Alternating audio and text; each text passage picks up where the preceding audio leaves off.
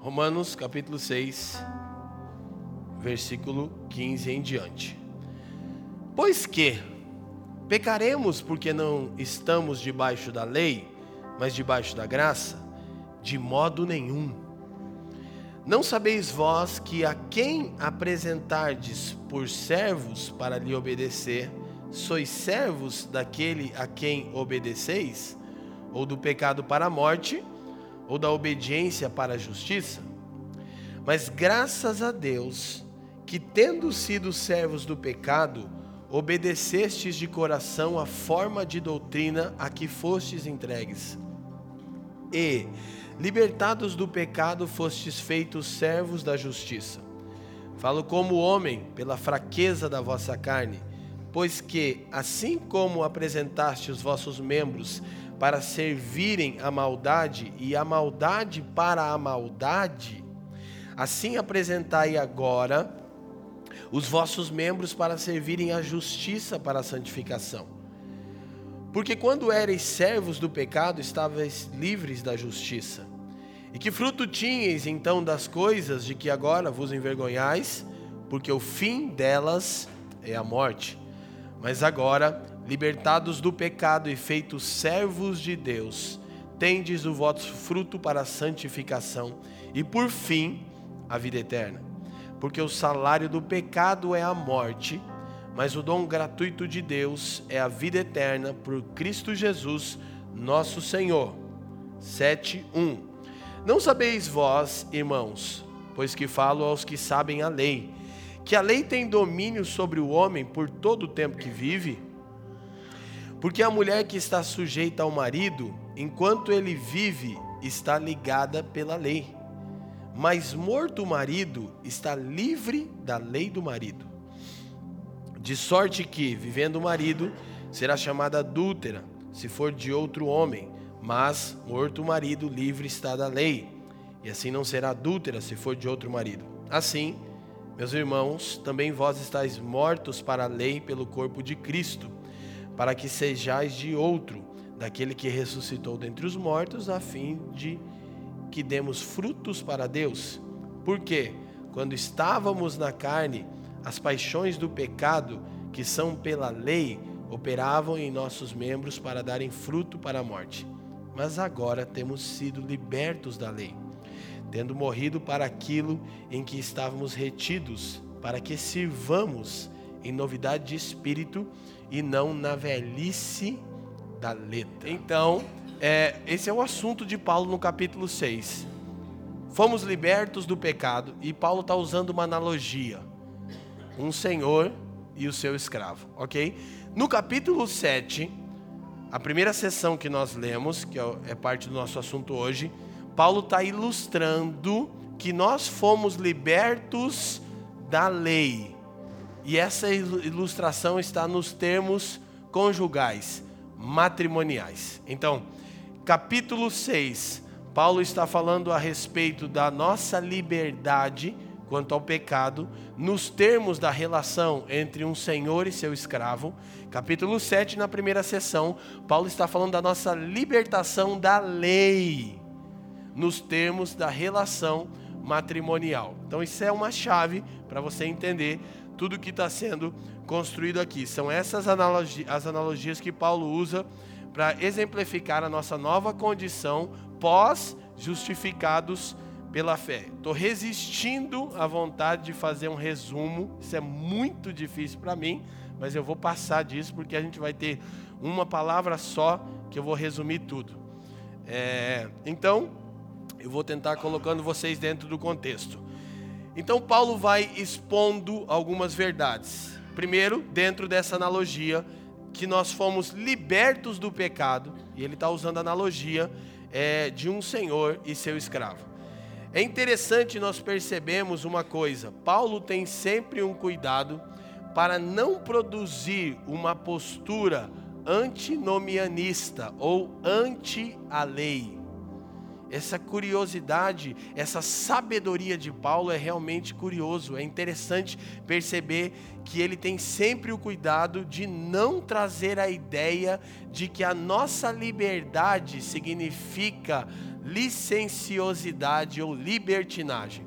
Ele vai mostrar algumas coisas para nós aqui e isso deve é, é, receber uma atenção especial nossa. Primeira coisa que Paulo faz, Fafa falou na semana passada, Paulo faz uma pergunta no capítulo 1, 6:1. Paulo diz assim: Que diremos, pois? Permaneceremos no pecado para que a graça abunde? Porque ele havia concluído o capítulo 5 com a seguinte é, com a seguinte declaração. Ele diz: que onde abundou o pecado, superabundou a graça. Prontamente ele levanta uma questão e ele diz: Que diremos, pois, então? Permaneceremos no pecado para que a graça abunde? Porque se onde tem muito pecado, tem muita graça, as pessoas podiam entender que Paulo está dizendo: olha, então peca bastante para ter bastante graça. Pasmem, as pessoas entendem isso. O nome disso é uma heresia chamada hipergraça. Então Paulo tem sempre esse cuidado para não produzir uma postura antinomianista, contra a lei. Não é isso que ele está dizendo. Então, a gente tem que perceber isso. É exatamente por estarmos livres do domínio do pecado que temos que lutar contra o pecado. Paulo quer dizer isso, ele não quer dizer que nós estamos livres do, do pecado para pecar. Não, nós estamos livres do domínio do pecado, como a primeira sessão do capítulo 6 nos ensinou. E a gente conversou essa semana, eu sei o que, que o Fafa compartilhou, e foi bem, a ênfase foi essa: livres do domínio do pecado. Presta atenção, que eu preciso trazer isso na memória. Mas, nós fizemos um post né, da família que muito bom, está sendo bem útil. E alguém perguntou uma coisa lá, não sei se você viu, internet é uma maravilha, né? Aí a, o post lá foi organizado e a pergunta era: é, como estava no post? O que eu preciso lembrar para não pecar? Aí estavam as afirmações do que o Fafo ensinou: fui salvo, fui liberto, fui comprado. Aí alguém perguntou: então aqui ninguém peca mais? Daí eu respondi: é sério que você entendeu isso ou você só quer uma tretinha, irmão? Em outras palavras, não, não pode ser que você entendeu isso. Mas é curioso como as pessoas têm uma postura assim, né? Então, aí eu falei, expliquei para ele e tal. Então, é, é ao contrário disso. Primeiro que ninguém está dizendo que nós não pecamos, mas nós estamos afirmando o que as escrituras afirmam, que nós fomos libertos do domínio do pecado. Quando pecamos é porque esquecemos da nossa nova identidade. Então, quando Paulo escreve aos Colossenses, ele diz que nós fomos transportados do império das trevas para o reino do Filho do seu amor. Colossenses 1,13. Então você foi tirado de um reino e colocado em outro, ok? Só que a gente estava conversando sobre as analogias disso, né? O Fafo compartilhou algumas coisas que ele falou. E a gente até chegou numa ideia é, baseado numa analogia que o Fafa tinha usado, é como se eu, é como se eu é, é, morasse nos Estados Unidos, tivesse uma casa própria lá, então me mudasse definitivamente para o Brasil. Isso implicaria numa mudança de governo sobre a minha vida. Eu estou em outra nação, correto? Mas eu tenho uma casa na América. E por a casa ser minha, toda vez que eu vou lá, eu não sou visitante, eu estou habitando lá. É isso que o crente faz quando peca. Entenderam ou não? Porque eu tenho uma casa que é própria na América, embora morando no Brasil, sobre outro domínio. Mas quando eu vou para a América, eu não sou um visitante, porque a casa é minha. Então eu fico me submetendo de novo a uma situação de habitar no pecado, habitar em outro reino, quem está entendendo? Então, o cristão justificado pela fé, pela obra de Cristo, não é que ele não peca mais, é que o pecado não dita mais as regras sobre ele. E, basicamente, em todos os casos, quando pecamos, é porque nós desconsideramos essa realidade. Então, é exatamente pelo fato de termos sido libertos do pecado que nós temos que lutar contra o pecado. Ok, gente? Basicamente, é o que Paulo está falando aqui. É, nesse primeiro momento. Só que daí, no, no, no versículo 15, ele levanta outra pergunta, que nós já lemos. É, ele levanta a seguinte pergunta: Pois que pecaremos por não estarmos debaixo da lei, mas debaixo da graça? Então ele responde de maneira incisiva: De modo nenhum. Primeiro ele pergunta: Se a graça abunda onde tem pecado, vamos permanecer no pecado para que a graça seja abundante? Ele responde: Não, porque o pecado não tem mais domínio sobre nós. Por que, que o pecado não tem domínio sobre nós? Porque fomos libertos da lei, que exige obediência. Mas aí ele levanta outra questão. Então, vamos, ele diz, pecaremos porque não estamos debaixo da lei, mas debaixo da graça? Ele diz, de modo nenhum. O que ele faz? Fecha as duas possibilidades de você interpretar errado isso. Ok? Então, a ideia que precisa ficar clara para nós é isso. Primeiro, ele disse: livre dos do, livres do domínio do pecado, usando é, os termos da relação de um senhor e um escravo. Depois, ele está dizendo: livres do domínio da lei, que realça o pecado, que exige obediência. E aí ele usa os termos de um matrimônio. Eu acredito que essa é uma das partes mais interessantes para nós. Para ficar um pouco claro, vamos à nossa primeira citação de um doutor de Novo Testamento, F.F. Bruce. Isso tem sido muito útil para nós. Vamos lá.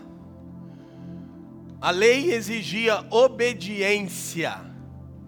Por isso ressaltava o pecado. Por que, que a lei ressalta? Ela faz com que a ofensa avulte, diz Paulo. É porque ela exige um padrão de obediência. E como esse padrão de obediência, olha para mim, é o padrão moral de Deus, ela acaba por denunciar o volume do pecado. Ela mostra o quão pecaminosos somos à luz da santidade de Deus, porque a lei testemunha a santidade de Deus, como já falamos na série Síndrome dos Gálatas. Então, a lei exigia obediência, mas a graça dá poder para obedecer. Qual é o ponto aqui? É que a graça não é ocasião para não obedecer. A graça é poder para obedecer. Porque agora eu estou debaixo da graça e não mais debaixo do pecado. Eu tenho poder para não mais ter que me sujeitar ao pecado. Porque, embora o pecado tenha grande influência na nossa vida pelo fato de estarmos na carne, ele não domina. Paulo diz que ele não reina mais sobre o crente justificado. Quem está entendendo? Então, isso é uma chave importante para nós. Daí a graça rompe o domínio do pecado, coisa que a lei não era capaz de fazer. Nessa palavra especificamente, quero deixar registrado que eu não vou gastar muito tempo defendendo a lei, porque já fizemos isso até aqui e na semana que vem eu vou ter que fazer de novo. Então, só quero que você, por favor, não nos tenha como pregadores da hipergraça, mas é que eu vou tornar no assunto semana que vem, temos falado com bastante clareza. Então, a lei exigia obediência, a graça dá poder para obedecer. Dentro desse, desse argumento, Paulo vai começar a construir o que ele quer compartilhar aqui, que ele vem é, compartilhando ali desde o início do capítulo 6. John Stott disse algo incrível. Ele disse que a graça marginaliza o pecado, ela tira ele do centro, mas ele ainda está na sua periferia. Está entendendo? Ele existe. E se você der ocasião, você é vencido porém ele não reina mais no centro. A graça marginaliza o pecado, coloca ele na periferia. Amém? Nada contra os rappers. Então, como nós também já vimos na palavra anterior, o versículo 16, Paulo começa com uma expressão. Mas olha, presta atenção. Vamos projetar da seguinte maneira é, versículo 3, eu vou falando. Eu quero que você veja algo comigo. Ou não sabeis. Então, a argumentação de Paulo vai sempre partir desse ponto. Vocês não sabem? Próximo versículo, versículo 6.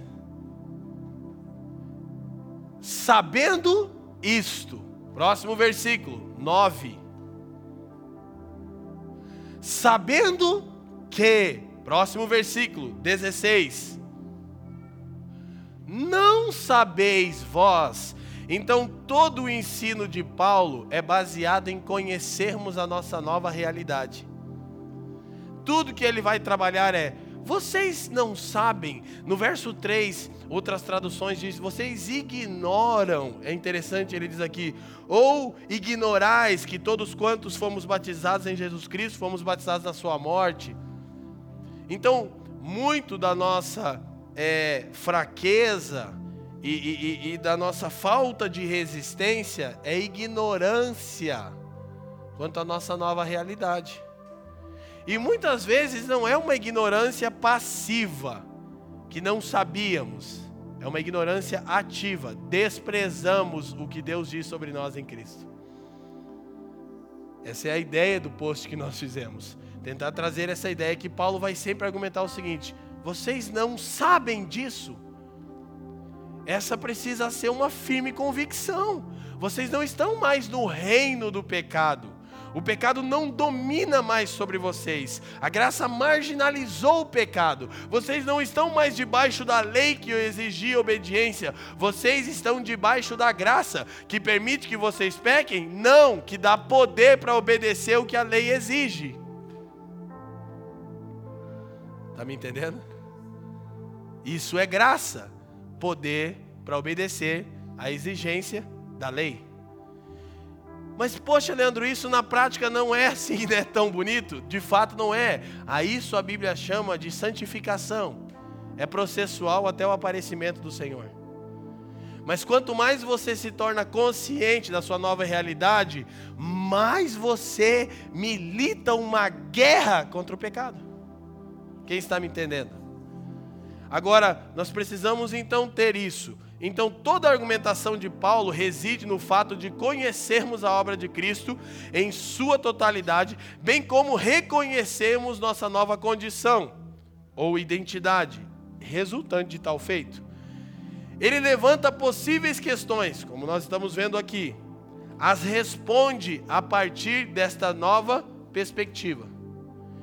Pecaremos para que a graça abunde? Ele responde a partir da nossa realidade. Por que não estamos debaixo da lei de braço da, gra da graça? Nós pecaremos? Ele responde a partir dessa nova realidade. Ele sempre vai falar, e sabe o que é o incrível? Ele não vai falar tipo a respeito dentro de uma ideia de esforço. Ele está falando dentro de uma ideia de algo consumado. A fala de Paulo está no pretérito. Está dizendo: vocês não sabem que tal feito já ocorreu em vocês na obra de Cristo?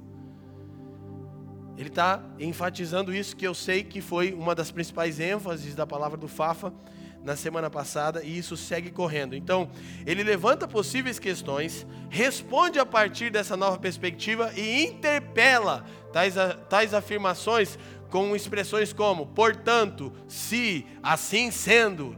Ele está sempre trabalhando essa ideia de você conhecer sua nova realidade. Ou não sabeis, porventura ignorais. Agora, o ponto aqui, olha o que ele diz no verso 16. É, não sabeis, vós, que a quem vos apresentardes por servo para lhe obedecer, sois servos daquele a quem obedeceis, ou do pecado para a morte, ou da obediência para a justiça? Preste atenção, o que, que Paulo está argumentando? Ninguém de fato é livre não no conceito humano de liberdade. Ou você é escravo do pecado para a morte, ou escravo de Cristo para a obediência. Ninguém, de fato, é livre. E na verdade, o nosso conceito de liberdade é que está equivocado. Por quê?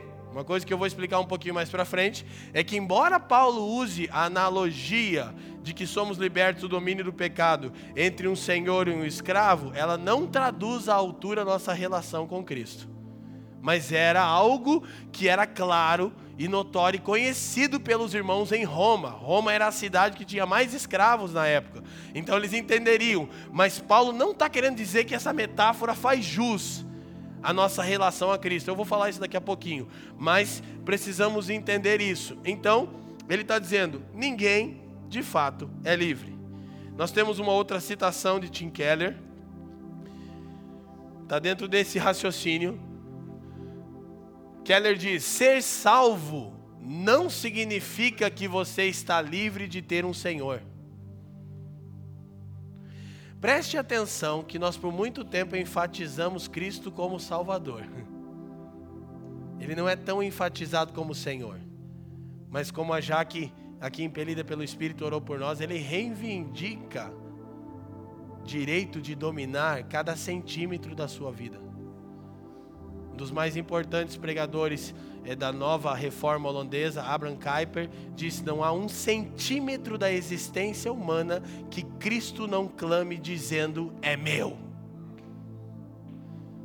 Então Keller diz: ser salvo não significa que você está livre de ter um Senhor. Você pode ser escravo do pecado ou servo de Deus. Só não pode ser nenhuma destas coisas, ou as duas ao mesmo tempo. Então, o conceito de Paulo é: você não sabe que quando você se oferece a um senhor de escravos, você abre mão da sua liberdade. E essa é uma outra doutrina complicada, chamada livre-arbítrio, que eu realmente não a reconheço como bíblica. No mínimo, não após Cristo. Em Adão, recebemos o livre-arbítrio. Em Cristo, nós abrimos mão dele. Porque o convite do Senhor é: quem quiser vir após mim, negue-se a si mesmo. Não tem muita argumentação para ser o livre-arbítrio, né? Como já trabalhamos aqui quando falamos na série Os Quatro Fundamentos. Então, nós nos oferecemos como sacrifício em algum altar. Paulo está dizendo: a quem vocês se oferecem? Há alguma causa que você serve? Há alguma causa que você se oferece? Todos nós nos oferecemos em algum altar. Todos nós nos oferecemos, servimos a uma causa. Isso é o nosso fator primordial. Diga comigo, fator primordial. Ou seja, aquilo que baliza e orienta a nossa busca. Então, o seu fator primordial é a causa que você se oferece sobre tal altar. Sendo você religioso ou não, você tem um Deus. Você se oferece a. O que Paulo está construindo é que você não é livre dentro desse conceito pagão de liberdade. Ou você está escravo do pecado, ou você é servo de Deus. Quem está me entendendo? Então, o que controla, ou o que quer que seja que controle a sua busca, isso é seu Senhor. Então, isso é extremamente grave. Porque, se nós recordarmos do que falamos no primeiro capítulo de Romanos, Paulo diz que quando alguém tem tamanha obstinação idólatra que busca outra coisa com diligência que não seja Deus, corre-se o risco que Deus entregue a esse alguém a tal desejo.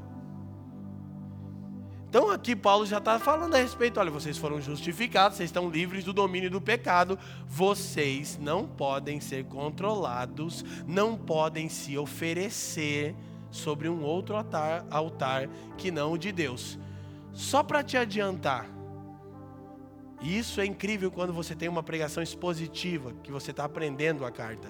Aí, quando você chegar em Romanos 12, você vai entender o que, que Paulo quer dizer. Que virou meme meu na internet, gritando pelo amor de Deus, né? Eu estava traduzindo Paulo. Ele vai dizer: Rogo-vos, pois, irmãos, que apresentei os vossos corpos em sacrifício vivo. Depois de toda essa argumentação, ele vai explodir numa afirmação e dizer: pelo amor de Deus, se ofereçam ao Senhor, porque vocês foram libertos do domínio do pecado. Quem está me entendendo aí diz sim. Assim, ninguém está no controle da própria vida. Somos controlados por aquilo que nos oferecemos. Quer religioso ou não, todos temos um Deus. Ouça, todos somos adoradores. A essência do ser humano é adorar algo. E ele se entrega a isso. Seja avareza, seja promiscuidade, seja cobiça, seja o moralismo. A essência do ser humano é adorar. Todos nós temos um Deus. Todos nós, quer religiosos ou não, somos adoradores. A pergunta é: qual é seu fator primordial? Qual é o altar que você se oferece diariamente? Porque o que controla a sua busca é seu Senhor. O que controla a nossa busca é nosso Deus. Então, por que Paulo diz uma coisa que parece que não faz tão, tão sentido? Ele diz: daquele a quem vos ofereceis. É porque havia uma modalidade de escravidão voluntária em Roma por causa da extrema pobreza.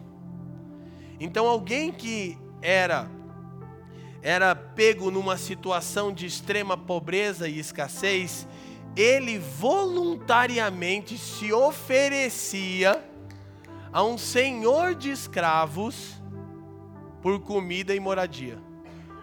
Sabe o que Paulo quer dizer aqui? Ele está dizendo: aquele a quem vocês se oferecem, esse é vosso Senhor. Ele está dizendo: você não pode se entregar a um senhor de escravos e esperar conservar a sua liberdade.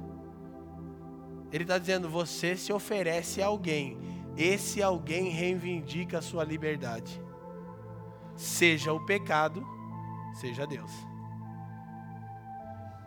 Então, esse é um grande equívoco dos cristãos, o livre-arbítrio. Se você se ofereceu, e, e lembre-se que nós sempre falamos aqui, Paulo diz em Romanos, então, relembrando, que nós devemos nos apresentar como sacrifício, sacrifício vivo. Mas todo sacrifício na lei era primeiro morto e depois oferecido a Deus. Qual é a ideia de Paulo? Deus não deseja isso. Porque o animal não estava se oferecendo a Deus. Ele não tinha vontade própria. Ele era imolado e oferecido. Ele diz: não é a mesma coisa que Deus espera. Deus espera que você seja um sacrifício vivo, ou seja, que você vá voluntariamente para o altar. E esse é o fator primordial do cristianismo. Como eu lido a respeito das finanças e da generosidade? O que, que Deus espera de mim? Que toda semana o pastor Fabiano Crenque, ou o Alves, ou o Leandro Vieira leia um texto bíblico para ver se você oferta? Não, significa que a gente ainda não chegou no nível que o Senhor espera. O que, que o Senhor espera? Que você se ofereça voluntariamente. Que tudo que você dê a Ele não seja por constrangimento, nem tampouco por necessidade, mas seja espontaneamente. E nós perdemos coisas, eu penso, tanto na nossa relação com Deus, bem como na nossa relação com os outros, de agirmos com voluntariedade, com espontaneidade. Tem situações que passam, você perdeu, você tinha a chance. Talvez você está numa reunião e o Senhor ministra uma coisa no seu coração a respeito eh, de, de, de talvez uma oferta ou de servir uma pessoa e você você já extingue aquela voz, você perdeu a chance de manifestar a sua nova realidade, que é voluntária. Aí você, não, mas é, é, vai fazer conta. Irmão, deixa eu te falar uma coisa. Quando o Espírito Santo falar com você, não consulte a carne. Tem coisas que você tem que obedecer por impulso. Porque a carne vai te botar um checklist de quais são as razões pela qual você não deveria fazer tal sentimento que brotou em você. Primeiro é, você não pode. Pensa bem. Eu não estou falando que a fé é burra, por favor, não. Eu estou falando que à medida que nós crescemos em confiança em Deus, nós não retemos nada. Não há por que consultarmos a carne quando o Espírito nos impele. A gente responde na mesma, no mesmo dinamismo. O, o Espírito é dinâmico. Então tem coisas que passam. Você sente de abençoar, você está na reunião, estamos adorando, e, e aí você sem, olha para uma pessoa do lado e pum, pinta uma palavra e você pensou duas vezes, já não vai entregar, porque você tem vergonha, porque não sei o quê, porque perdeu. As coisas do Espírito são coisas dinâmicas. Entende? Então, Paulo está trabalhando esse conceito da escravidão voluntária. E ele está deixando claro o seguinte: se você se oferecer a um senhor de escravos, não é coerente você procurar preservar a sua liberdade, você abriu mão dela. Quando você confessou Cristo, você o confessou como o seu Senhor. Logo você não tem mais direito nenhum. Só que você tem uma confiança. E aqui eu relembro, a relação entre um escravo e um senhor não traduz a relação de Cristo conosco, embora Ele seja Senhor. Graças a Deus, né? Ele diz: Já não vos chamarei mais servos, tenho vos chamado amigos. João 15, 15. Então nós servimos a um Senhor que não nos trata como escravos, embora seja Senhor, nos trata como amigos. Nós servimos a um rei, que é Deus, que não nos trata como súditos, embora permaneça rei, nos trata como filhos. Então, Paulo está usando uma metáfora interessante aqui no capítulo 6 e no 7, presta atenção nisso. A metáfora é que nós somos servos de Deus, porém o Pai nos trata como filhos. E aí ele está dizendo também que nós agora somos escravos de Cristo, mas ele vai dizer que Cristo trata-nos como um marido trata a sua esposa. Quem está me entendendo? Ele está usando provavelmente os dois níveis de relação mais profundo, à luz das Escrituras. Então, talvez você não deva pensar na experiência sua, porque ela não padroniza a doutrina. Talvez seu pai não é um pai à luz das Escrituras. Você tem que honrá-lo, fechar sua boquinha para sempre, ok? Não torce o que eu estou falando. Mas seu pai talvez não saiba ser pai. Mas as Escrituras dizem como é ser pai e dizem que Deus sabe ser isso. Então, ele usa as duas relações, a paternidade e o casamento, para dizer que, embora súditos do Rei do universo, somos tratados como filhos. E, embora escravos do Senhor dos Senhores, que é Cristo, somos tratados como amigos e como sua esposa. Mas ninguém é livre. Quem está me entendendo? Aí, se a sua experiência de casamento não é tão boa, isso não vai servir para você. Mas a Escritura diz como Cristo trata a igreja. Na sua postura metafórica de marido, diz que ele se entregou por ela. Ele deu a sua própria vida por sua tão desejada esposa. Quem está me entendendo, diga assim. Então nós precisamos compreender o seguinte: depois de escolhermos o nosso mestre, não nos resta outra escolha a não ser obedecer-lhe. Então essa é uma escolha que, embora do ponto de vista da obra consumada, ela já está realizada, mas ela é uma escolha diária. Quando você se submete ao domínio do pecado, você fez dele seu mestre, só te resta uma coisa: obedecer. E o que é se submeter nesse aspecto? É como você começa a conjecturar como fazer. Porque nós não pecamos por acidente. A gente pensa como. E esse tipo de pensamento é você se sujeitando de novo àquele que não tem mais domínio sobre você. Mas uma vez que você nutre o pensamento pecaminoso, você escolhe seu mestre. Então, só lhe resta fazer uma coisa: obedecer às suas ordens. Mas o mesmo é verdade com respeito ao Senhor. Quando você traz a sua mente ao seu homem interior, a sua nova realidade em Cristo, quando o pecado está posto, você diz não, porque eu pertenço a um outro Senhor. Então o Espírito te capacita a permanecer firme no não. Quem já teve uma experiência assim? Tomara que todo mundo e bastante, né? Sobre a primeira não vou perguntar. Então, aí Paulo vai dizer algo, preste atenção. Versículo 17 ele diz assim: Mas graças a Deus que, tendo sido servos do pecado, obedeceste de coração a forma de doutrina a que fostes entregues. Ele vai falar de quatro elementos que se unem para nos levar a essa nova condição. Vamos projetar isso, por favor. Primeiro, né? Que está no segundo. Primeiro, Paulo diz: forma de ensino. Significa que a conversão começa com um conjunto de verdades, uma mensagem específica que precisa ser recebida: o Evangelho.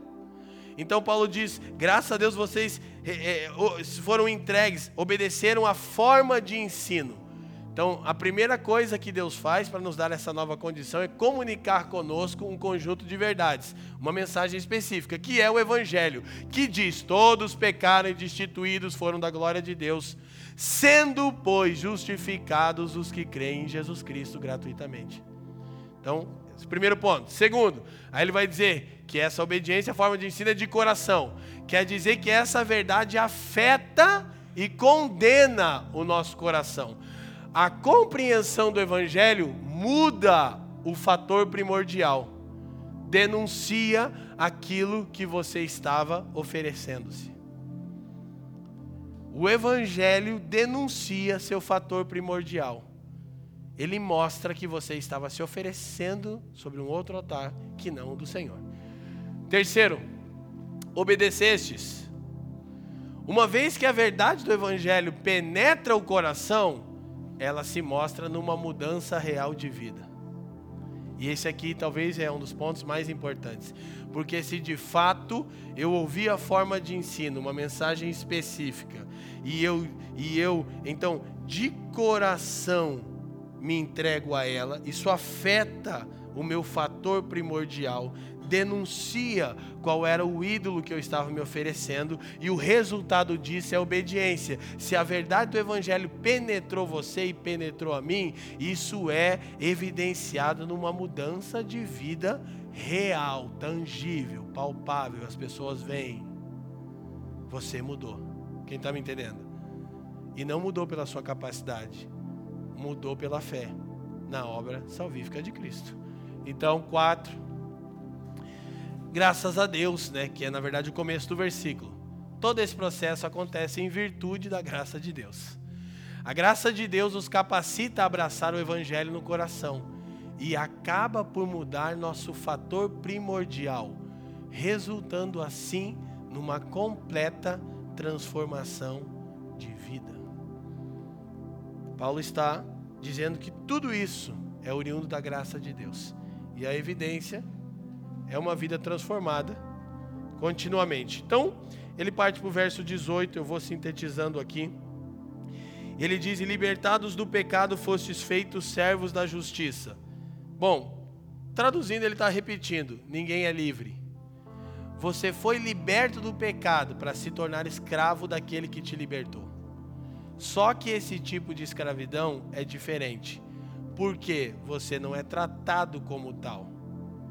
Você é tratado como filho, você é tratado como esposa, você é tratado como amigo. Incrível isso, né?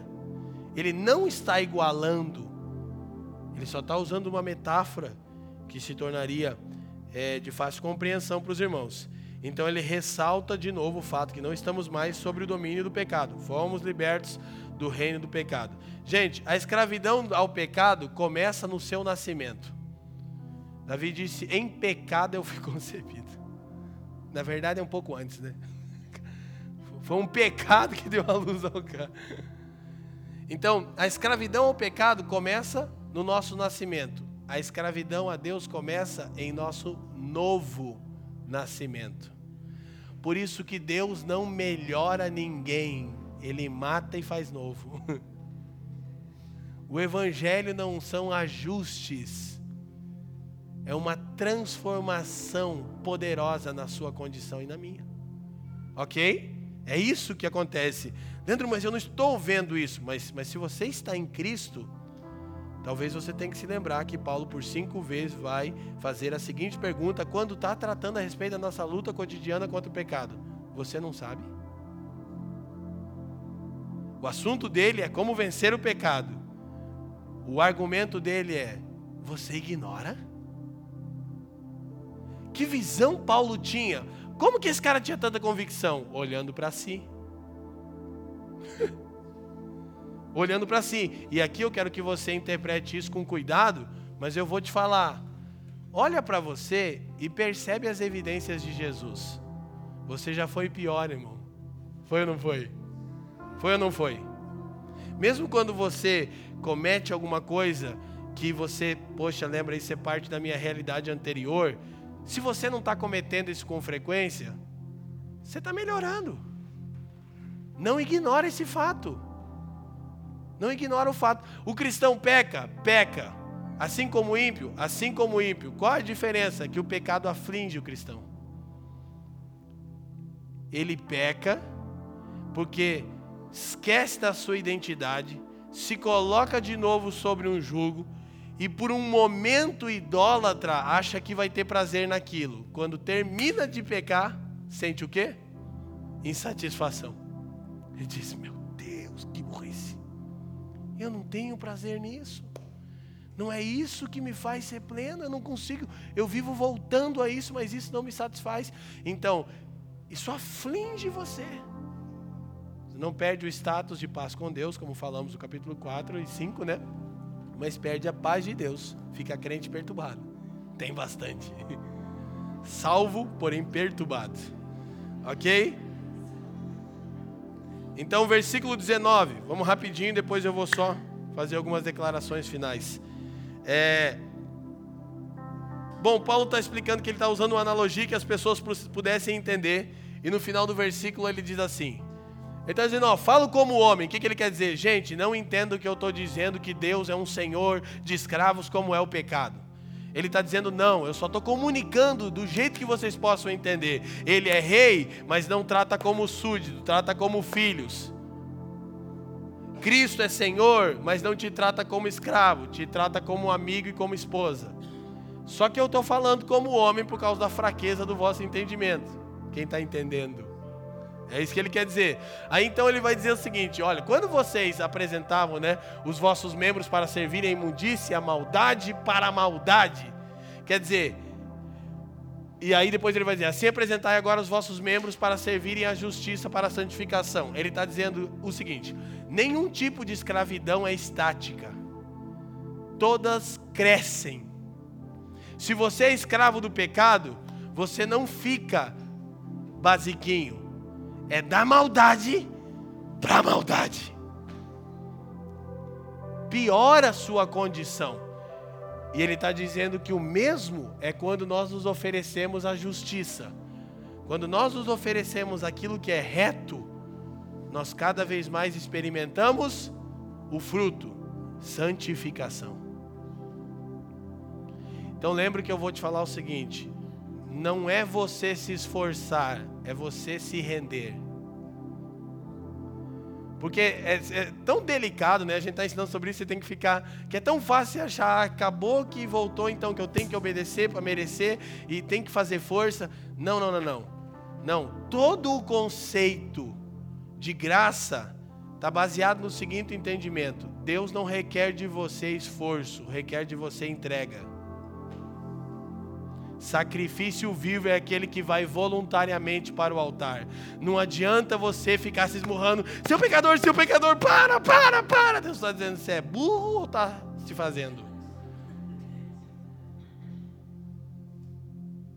O que dizer de Lutero quando registrava, mano? O cara se dilacerava. Pá, pá, chicotada mesmo. E há maneiras de fazermos isso hoje na nossa mente. Deus não está exigindo esforço. Deus está exigindo entrega. Quanto mais nos dobramos como sacrifício vivo, voluntariamente. Vou falar de novo, eu preciso. Cara, seja generoso nas suas finanças. Não deixe o dinheiro ser teu Deus. Não espera uma necessidade aparecer. Voluntariamente dê e dê com regularidade. Não, não espera uma oportunidade assim extremamente grandiosa para você servir alguém. Sirva as pessoas voluntariamente com regularidade, porque quanto mais você oferecer os seus membros para obediência à justiça, mais fruto você colhe, santificação, que é igual a semelhança com Cristo. Quem está me entendendo? E isso é uma coisa que nós precisamos entender aqui que Paulo está dizendo: seja quem você é, let it flow. Deixa fluir. Você foi justificado, o Espírito de Deus habita em você. Só deixa fluir. Ele não está dizendo se esforce, seu miserável. Ele está dizendo se renda, seu infeliz. Quem está me entendendo? Cara, fica diferente. Quando a gente não está triunfando, a gente não está triunfando porque não tem força suficiente. Nós não estamos triunfando porque não estamos nos entregando de maneira adequada. É uma coisa de se render ao Senhor. Então, Paulo, trabalhando tal ideia, diz que nenhuma escravidão é estática, ambas são progressivas. Nada é tão ruim que não possa piorar quando diz respeito a uma vida sobre o domínio do pecado, e nada é tão bom que não possa melhorar quando diz respeito de uma vida de temor e tremor do Senhor.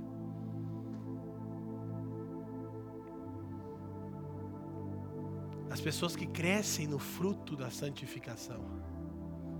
Isso é incrível. E você celebra isso, irmão, porque não é seu desempenho, é a obra de Cristo, você só se entregou. Por isso, Paulo vai dizer aos Efésios: Não entristeçais o Espírito Santo no qual vocês foram selados. O Espírito é um selo, é a garantia que você pertence a Deus. E é Ele que te conduz à entrega diária. Paulo está dizendo: não entristeça o Espírito. E depois ele vai dizer: Não extingais o Espírito. Não fica sufocando a voz do Espírito Santo. Porque se você foi eleito pelo Senhor, você pode até ter andado longe, mas você vai perceber uma coisa: de tempos em tempos o Espírito te. Ah, ah, e aí? Hum? Legal, né? Aí você extingue, você sufoca, você aquieta. Passa um tempo, o Espírito Santo fala: E aí? Tá feliz? a resposta qual é? Não, estou perturbado porque eu fui eleito, perdi a paz de Deus, que eu me entreguei para o domínio do pecado novo. Quem está me entendendo? Sim? Agora escute: ao agirmos a partir de um propósito determinado, sendo para a injustiça, sendo para a justiça, ao agirmos a partir de um propósito determinado, a ação molda o nosso caráter e a nossa vontade, de maneira que se torna mais fácil agir desse modo outras vezes. Vou repetir.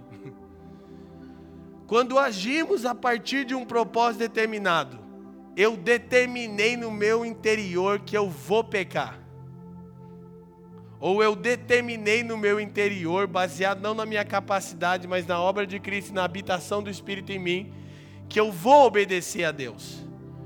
Quando isso dá fruto para a morte ou para a vida, essa ação baseada em um propósito determinado molda o meu caráter e a minha vontade, de maneira tal que fica mais fácil agir dessa forma outras vezes.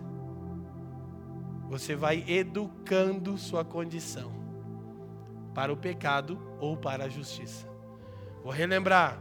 Como é que Paulo faz isso? Relembrando. Ei, vocês ignoram? Vocês não sabem? Vocês se esqueceram? Ele, o único argumento de Paulo é esse. O que já foi feito, foi feito. Seja você. Assuma, atribua. O Fafa disse que compartilhou sobre isso. Atribua isso à sua nova condição. Você não é mais escravo do pecado. Amém? Nossa, agora eu queria estar na Assembleia de Deus que o bagulho ia ficar louco agora. Aleluia. Paulo fala sobre não oferecermos os nossos membros, olha para mim, para a injustiça, né, para o pecado. Ele está dizendo para a gente não instrumentalizar o pecado. Como é que é isso? É quando a gente oferece os nossos membros ao pecado. Seja os nossos membros do nosso corpo físico, sejam nossas faculdades mentais. A gente fica oferecendo isso para o pecado. E a gente aqui na família não prega diabo, a gente prega Jesus, amém? Mas o diabo existe, aleluia. Quer dizer, aleluia, não sei, né? Glória a Deus, o diabo. Não sei se glória a Deus, mas existe, né? De um jeito ou de outro. Ele vai ser no final para a glória de Deus, né? A que tiver. Vai ser para a glória de Deus. Então no final é para a glória de Deus. Diria o Batista reformado do Sul, estilo Paul Washer, porque o diabo existe para a glória de Deus. Tudo é para a glória de Deus os caras. É, e no final tá certo, é isso? Para louvor da sua glória. Agora escute, presta atenção. Presta atenção nisso. O pecado, ele não é um ente em si. Ele é uma conduta oriunda de alguém, do adversário. Então, o ponto que está sendo proposto para nós é: não ofereçamos mais os nossos membros para a instrumentalização do pecado, que na verdade é a vontade do adversário sendo manifestada na terra através de você, sendo que era a vontade de Deus que deveria estar sendo manifestada na terra, como é no céu, através de você. Quem está me entendendo? Então nós precisamos entender isso, não oferecer os nossos membros. Considerar isso, ok? Então, Paulo vai trazendo conclusões. Eu não vou verso a verso agora, porque eu quero fechar. Mas é, no versículo 20 ele intera de novo essa ideia de que nós somos livres do pecado para nos tornarmos servos de Cristo. E na verdade, olha que ele diz uma coisa curiosa, ele diz, verso 20, porque quando eres servos do pecado, estáveis livres da justiça. Então, um tipo de liberdade. Olha aqui, quando você é servo do pecado, você é livre de Cristo, mas é escravo de todo mais. E o problema é a conclusão da escravidão que Paulo vai chegar agora. Vai dizer, ó, até dá para dizer que vocês são livres de Cristo, quando servem o pecado quando são dominados por ele. Só que só são livres de Cristo, porque são escravos de todo mais. E eu relembro, a metáfora para a escravidão não faz jus adequado à maneira com a qual Cristo nos trata. Sim ou não? Então, se tem que escolher um Senhor, escolhe aquele que te chama de amigo. Poxa, né? Deus é tão bom que ele fala nas escrituras o seguinte: olha, eu coloco dois caminhos diante de você: o caminho da morte e o caminho da. O que, que ele diz depois, mãe? Não, não, ele diz: eu coloco dois caminhos. A mãe sempre fala isso para mim: o caminho da morte e o caminho da vida. Daí o que, que Deus continua falando? Ele diz: mas eu não me esqueci, porque a senhora sempre me lembrava. Ele dá a dica: ele diz assim: escolhe, pois, a vida. Tipo, hashtag, fica a dica. Tipo, cara, Deus é demais, né? Porque ele só não fala, ó, tem o caminho da morte e o caminho da vida. Já seria justo se ele fizesse isso. Quem está dizendo, vai, negão. Mas ele diz, ó, escolhe a vida, hein? Hashtag fica a dica, né? Tipo, Vai que você não está entendendo o que eu estou falando. Ele não é um rei como os outros que tratam os seus súditos de qualquer forma. Ele é um pai que nos trata como filhos. Cristo não é um senhor de escravos, um mercador que nos trata como empregados. Ele é um senhor, não qualquer, o Senhor dos senhores, que nos chama de amigos. Aleluia, irmão. Glória a Deus. Obrigado, irmão. Então, temos aqui uma outra citação, versículo 21, ele diz que o fruto que a gente tem era vergonha, o fim delas é a morte. Tim Keller diz: Vamos lá, vamos correr com isso que eu tenho um pouquinho de tempo. Baseado no versículo é, é 21, ele diz: Se você não obedece à lei de Deus, torna-se escravo do egoísmo, luxúria, amargura, orgulho e etc. Seus pecados escravizantes dependem de seu fator primordial. Aquilo que você se entregou ao invés de obedecer a Deus. Qualquer coisa que você adore que não seja Deus, promete muito, mas entrega menos que nada. Isso é escravidão, idolatria que conduz à desolação. Aí agora Paulo começa a mostrar a diferença das escravidões. Ele está dizendo o seguinte: eu estou usando a linguagem humana para você entender o que eu quero falar.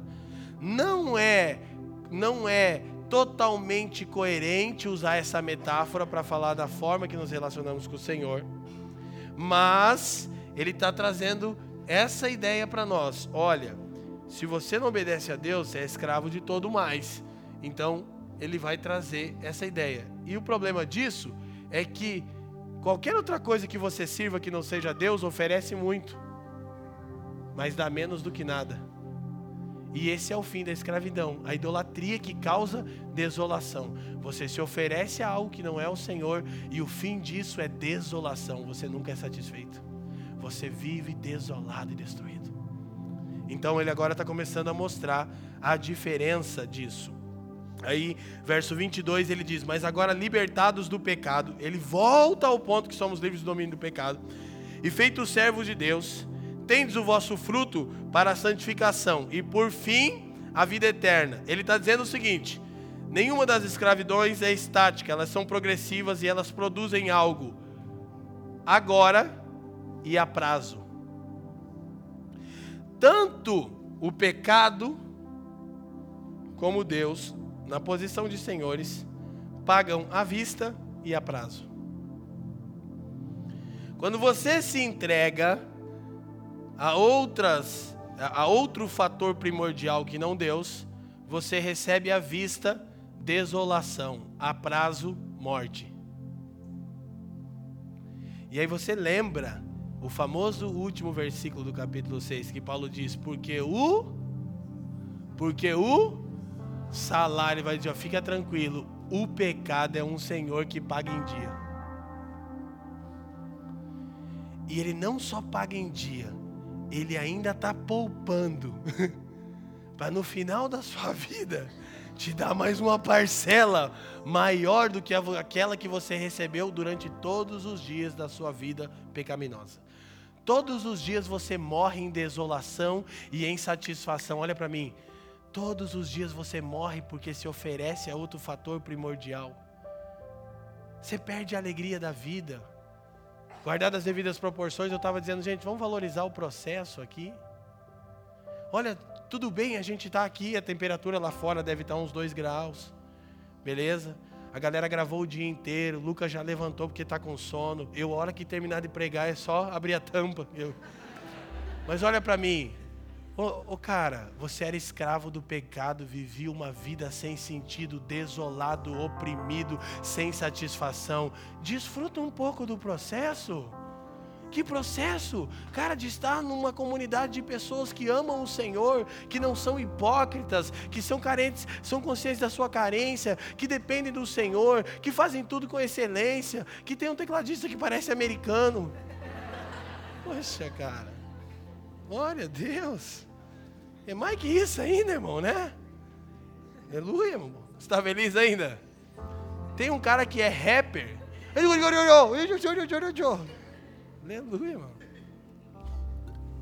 Vou ensinar essa piazada, vou ensinar. Piazadinha de rap. Versículo 22, ele diz que a gente foi liberto do pecado, feito servo de Deus, e a gente tem o fruto, olha para mim, o nosso fruto para a santificação, e por fim, e por fim, a vida eterna. As pessoas que se oferecem a Deus colhem agora o fruto do Espírito. Gálatas 5, 22 e 23. E qual é o fruto do Espírito? É amor, é longanimidade. E é uma coisa tão importante: domínio próprio. Você não é mais um bonecão do posto do diabo. Aleluia, irmã. Você recebe como fruto imediato o fruto do Espírito, que é mansidão, longanimidade, amor, perseverança, domínio próprio.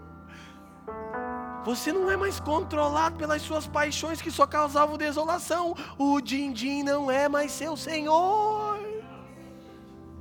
Esse é o grande lance. Você colhe o pecado e Deus paga uma vista e a prazo. Você se oferece para outro frator primordial, já tendo sido libertado dele, e você colhe imediato desolação. E no fim a morte. Mas quando se entrega, se oferece a Deus, você colhe agora o fruto do Espírito. E Paulo termina e diz no final do versículo 22: E por fim, a vida eterna. Então ele mostra que ele não estava querendo comparar Deus e Cristo a um senhor de escravos, porque Deus é pai e Cristo é o maridão e o amigo fiel. Nossa, conheci um grande amigo. Ah, aí, nele a gente pode confiar. você lembra dessa vibe aí, irmão? Sei. Mas guarda isso, você colhe agora o fruto do Espírito e no porvir a vida eterna. E você não colhe por causa do seu desempenho. Você colhe pelo desempenho de Cristo e porque você se entrega diariamente a isso. Porque você não rejeita, amém? Então, ele vai dizer no versículo 23: Porque o salário do pecado é a morte, mas o dom gratuito de Deus é a vida eterna por Cristo Jesus. Ele está dizendo aí, ó Olha para mim, olha para mim. Faz a conta aí. O salário do pecado, deixa eu ver. Desolação agora. E abraçou o Satanás. Sentou no colo do capeta, como diria o saudoso Alborguete. Viu o cão chupando manga. Fabião gostava, meio-dia, aquela coisa era sensacionalista. Olha para mim mas o dom gratuito de Deus. É o fruto do Espírito agora e no porvir a vida eterna. Então, não apenas Deus e Cristo não são senhores como o diabo e o pecado. A escravidão a ambos não pode ser nem comparada, não é um paralelo que Paulo está querendo fazer. Falo na fraqueza do homem. Eu estou explicando vocês para desenhar. Eu não estou botando um paralelo aqui. Eu não estou igualando. Eu só estou mostrando uma maneira de você entender o que eu quero dizer. Então, a gente não vai tão longe, fica tranquilo.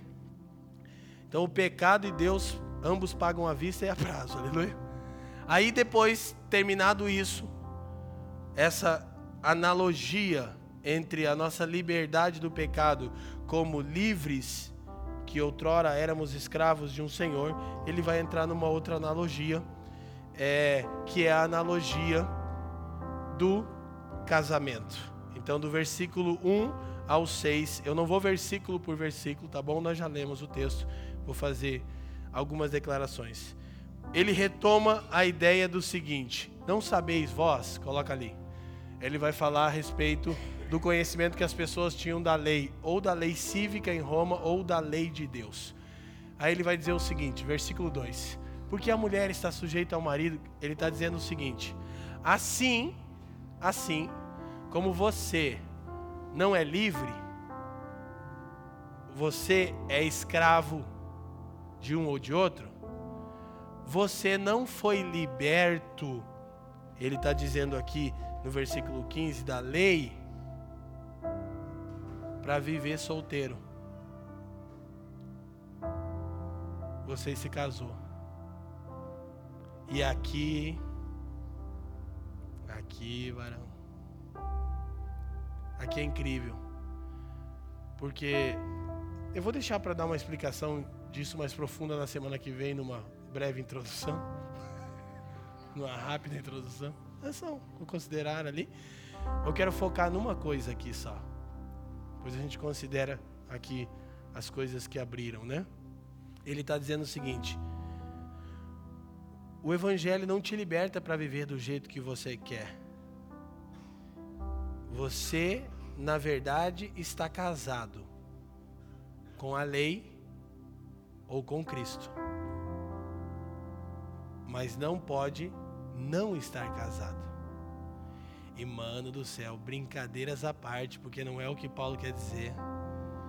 Se ser escravo te restringe, casar então. Não tem? Não tem outro nível de restrição mais alto.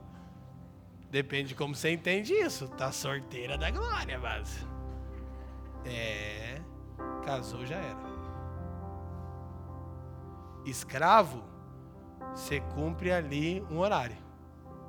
Das 8 às 17. Legal? Casou. Quando você se casa, nenhuma área da sua vida fica sem ser afetada. Não a luz do casamento nas escrituras. Segura o mistério aí, varão. Tem o meu dinheiro e o dinheiro dele. Você tirou isso aí da onde? Que tipo de casamento que é esse? Porque não é nas escrituras. Casou. Quando você casa com alguém, aí Paulo está dizendo: você foi liberto da lei, uhul, uhul. E você casou com Cristo. Uhul, glória a Deus. Que você não casou com o diabo. Porque quando você estava no pecado, você era casado com Satanás, irmão. Não tinha nenhuma área da tua vida que ele não reinava, era ou não era? Não é que você era ruim, é que você era pior do que você pensa, né? Mas agora você casou com Cristo. Graças a Deus. Mas não tem nenhum milímetro da sua vida que ele não clame: é meu. E talvez você está se ajustando, espero o quê? No que diz respeito a casamento. Mas o coisa para te fazer como Jesus. Para te ensinar a sempre colocar o outro como aquele que deve ser amado, como aquele que deve ser servido. Não é assim que deveria ser? Como Cristo amou a igreja, 5,26 de Efésios. Então Paulo está dizendo o seguinte: Evangelho não é viver como você quer. Evangelho é se casar com o marido mais ciumento do universo inteiro, criado e não criado. Porque se tem uma coisa que Jesus é, é ciumento. Mas não é aquele ciúme doentio né, humano, é, é zelo. Os olhos dele são como chamas de fogo. Ele se apresenta assim a quem? A igreja. Ele está dizendo: Eu tenho um olhar diferenciado para você. Depende de como você tá, você vai entender o que ele significa. Que é fogo, entendeu? Mas aí vai depender do que tipo de fogo você está precisando receber na sua vida agora, varão. Quem está me entendendo? Ele está dizendo assim: casado, vírgula, não livre. E aqui a hipergraça é bombardeado, se agarrando vai para o inferno com o capeta. O pai dela, aleluia. Agora é o seguinte, eu vou explicar isso melhor depois, mas eu quero que observemos mais uma declaração de Tim Keller. É nossa última e vamos terminar. Eu ia terminar até um pouquinho antes, mas o meu mano aqui da periferia deu uma empolgada hoje. Embora os cristãos não estejam debaixo da lei, tem cada aspecto da vida transformada pela chegada do noivo, Jesus Cristo. Nenhuma área permanece intocada. Isso é casamento. Paulo está dizendo uma coisa aqui, gente. Presta atenção. Curiosamente, ele está usando a metáfora que a mulher está presa ao marido enquanto o marido está vivo. Aí o marido morre, a mulher está livre para é, para Ai, fugiu a palavra. Para conceber novo matrimônio.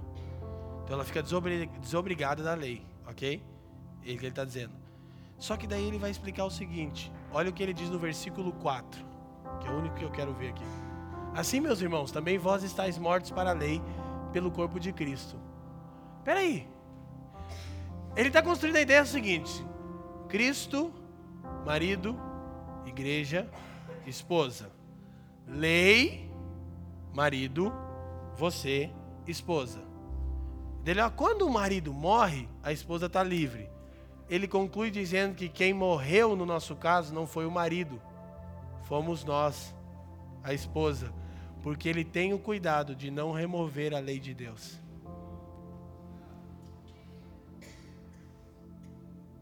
Ele está querendo dizer alguma coisa parecida com isso. Não é que a lei perde sua santidade, é que você morre para ela no entendimento velho que você tinha de cumpri-la para ser aceito. Então isso morre. Você. Você tinha um falso entendimento da lei, de que você tinha que obedecê-la para ser aceitável, mas na verdade você foi eleito e justificado mediante a graça e não a lei. Quem está me entendendo? Ele está dizendo, então, querido, a lei está viva, tá? E a lei padroniza sua relação com o novo marido. Aleluia, irmão. Renato até ficou penteca ali, levantou a mão. Agora isso é avivamento mesmo, irmão. Então, para a gente terminar, o ponto aqui a gente vai. Tô feliz, né? E cansado aí, vai vindo essas. Mas presta atenção, a gente vai voltar nesse, nesse lance. Se a metáfora é casamento, se quando eu me caso, nenhuma parte da minha vida fica sem ser afetada, e se casamento é projeto de Deus, e é, a única coisa que Deus disse que não era bom em Gênesis foi qual, gente? Olha aí as irmãs que, que, que, que me agrada, irmãs. Não é bom que o homem esteja. Posso ouvir um aleluia das irmãs aí? As irmãs que estão na fila, né? Entendeu? Tem as irmãs na fila aí. Não é bom que o homem esteja só, então, gente. Esqueçamos-nos das experiências equivocadas e frustradas de casamento e do padrão dessa era. Casamento é coisa incrível. Porque quando você é solteiro, você tem um tipo de liberdade. Só que só casado você desfruta de um tipo de amor e de intimidade. E aí, agora, Paulo está construindo a ideia. Nós não olhamos para a lei como uma forma de sermos aceitos. Por quê? Porque já estamos casados. Quem está me entendendo? Nós olhamos para a lei como a forma de agradar aquele que se uniu a nós. Quem está me entendendo? O que, que a lei é? É o que ele gosta. Nós somos a esposa do Cristo. Nós coletivamente, metaforicamente, somos a noiva de Jesus. E a lei é o tipo de comida que ele gosta, é o tipo de roupa que ele gosta, é o jeito que ele gosta de lidar com as finanças. Entendeu, mano? Quando você está casado, você tem o prazer de conhecer a vontade daquele a quem você ama para voluntariamente e espontaneamente surpreendê-lo? Sim ou não? Sim ou não? Tem um monte de coisas que a Fran faz costumeiramente para mim. Quando eu chego de viagem muito cansado, ela já sabe. Já deixa a toalha, porque ela sabe, amor! Ela sabe que eu esqueci a toalha. Esqueço outra coisa também, que é TIC, eu falo para ela. TIC! Ela já sabe que eu esqueci, né? A toalha. Ela deixa dobradinho no banheiro. Ela sabe que eu posso chegar em casa como hoje e eu ainda estou afim de tomar um café com alguém que tiver facinho, porque eu estou no gás. Cansadão, mesmo cansadão, eu gosto da casa arrumada. E ela também. Mas boa parte do que ela faz é porque ela sabe que eu me sinto melhor. Ela sabe que eu, eu chego em casa, o bajurzinho vai estar ligado. Nós é europeus, só anda no abajur lá em casa. Vamos terminar, aleluia, glória a Deus. Você tem prazer em conhecer a vontade daquele que tão graciosamente se uniu a você. O que, que é a lei? É como ele gosta das coisas não é uma busca desenfreada para ser aceito. Você já foi unido a Ele pela graça. Mas agora você quer agradá-lo. Quem está me entendendo? Amém? Deixa eu orar então. Obrigado pela sua paciência.